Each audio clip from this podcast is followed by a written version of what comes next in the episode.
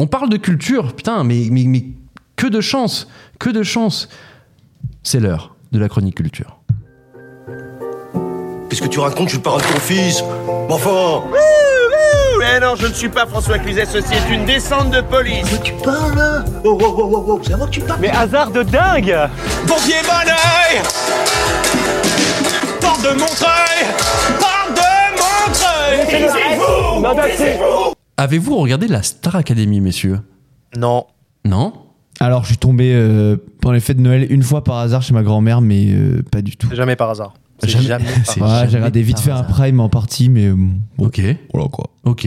Eh bien, vous êtes des cas particuliers, car justement, TF1 a communiqué une sorte de bilan de sa saison. Eh bien, écoutez, les prime time de la Star Academy ont rassemblé en moyenne 3,5 millions de téléspectateurs et 1,7 million pour la quotidienne de l'émission. Le soir de la grande finale, le télécrochet a rassemblé 4,3 millions de téléspectateurs. C'était le record de la saison. Et on en vient au point que je voulais aborder avec vous ce soir. Le grand gagnant de cette saison s'appelle Pierre Garnier. C'est un jeune homme de 21 ans, originaire d'un petit village de la Manche, qui vit pour la musique et qui compose depuis son plus jeune âge. Il a donc remporté les 100 000 euros et un contrat pour produire un album avec la maison de disques Sony Music France. Il a d'ailleurs déjà sorti un single euh, qui s'intitule Ce qu'on était et ça donne ça. J'aimerais garder le meilleur de ce qu'on était. Et je sais qu'ailleurs t'iras chercher un peu de ce que je ne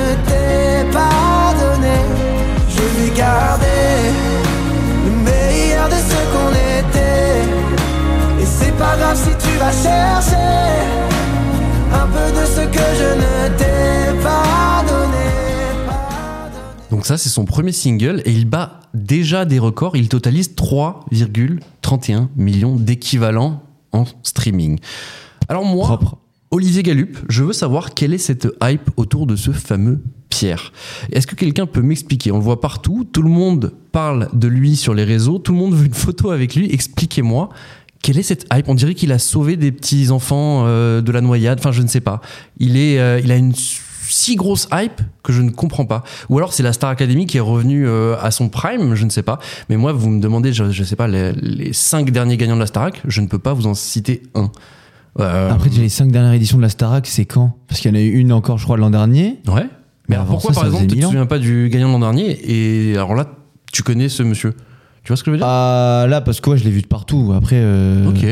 Je, sais, je sais pas si l'an dernier les gens étaient moins hypés, etc.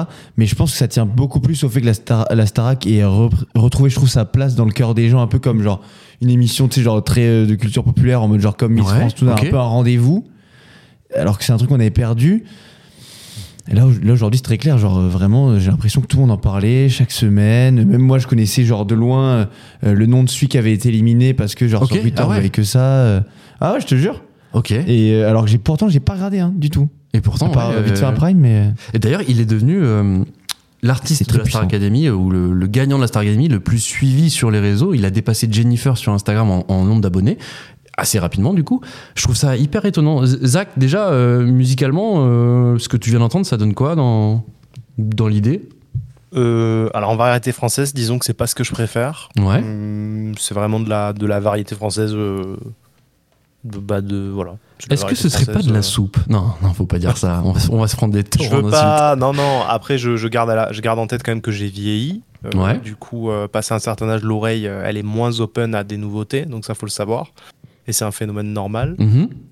Mais je crois bien que ce soit pas ouf. Ok. Je crois bien. Je crois bien que c'est pas ouf. Après, euh, Diagnostic. Diagnostic posé.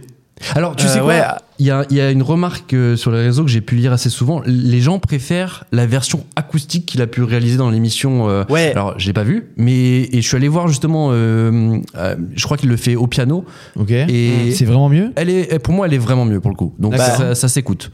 Par contre, si je peux me permettre, c'est ça reste quand même un. Il a l'air d'être un bon chanteur. Il a un bon timbre Ouais. de voix et, et aussi, j'ai envie de dire, Audimat, bon, bien, c'est bien pour la télé quand même. C'est une bonne news qu'il y ait encore des chiffres comme ça, quoi. Bah, bien sûr. bien Ouais, sûr. de ouf. Et puis des, des talents qui sortent aussi euh, d'émissions comme Ouais, ça encore, sûr. tu vois, euh, qui, Ouais, ouais. qui puissent faire carrière, donc c'est plutôt cool.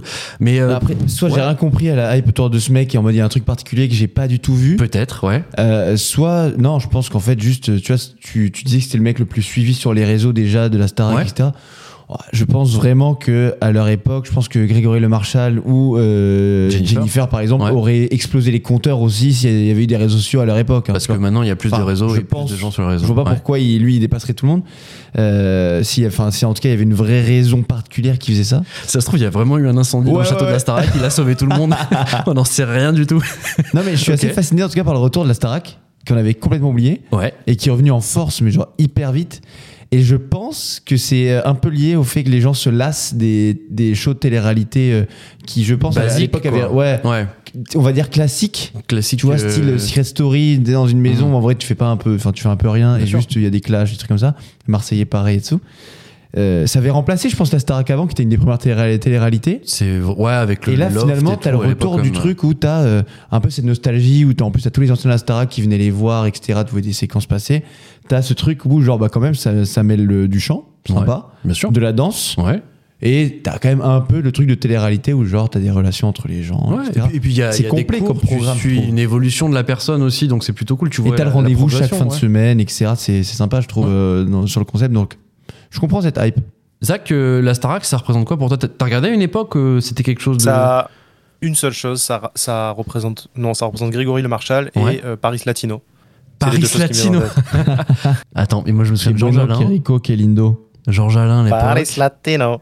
Mais je Attends. Georges Alain. Georges Euh, Alain qui chante du Maria Carré, ça me manque ça aussi. Oh, bon, c'est vrai. Bref, nostalgie et voilà. Bref, en tout cas, non, je, je suis assez content qu'il y ait une hype euh, retrouvée autour de la Star Academy.